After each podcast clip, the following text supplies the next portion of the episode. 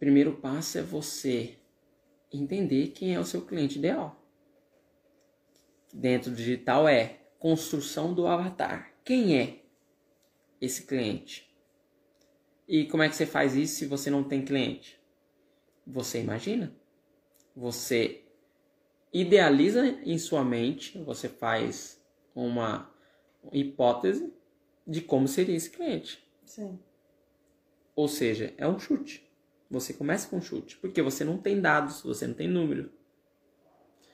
No Instagram, para você ver as pessoas que te acompanham, você tem que ter pelo menos 100 seguidores.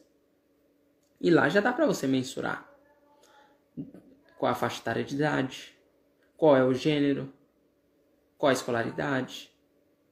Isso as plataformas te dão cada vez mais. Então, você precisa de dados. Mas se você não tem dados, é no chute. Ah, meu, eu acho que o meu cliente ideal é, é o público feminino. Mulheres de 35 a 45 anos, que são mais maduras. Então você vai é, mensurando escolaridade, segundo grau ou ensino superior, é, salário. Se, se quanto mais for nichado o seu produto, mais específico é esse, esse avatar. Que nem se eu dou curso de, de enfermagem, que é específico para subir de carreira, digamos, vai. Sim. Nossa, fui longe agora. É. então eu dou um curso de enfermagem que é para subir de carreira. Então o meu público é enfermeiras.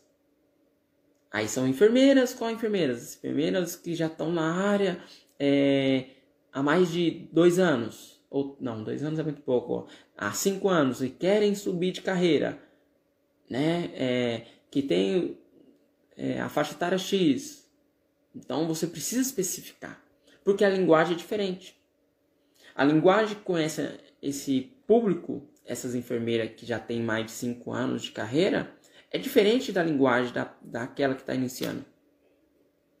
E quanto mais você entender que é diferente você falar com cada público, mais você vai ser assertivo, mais o seu conteúdo vai estar tá alinhado.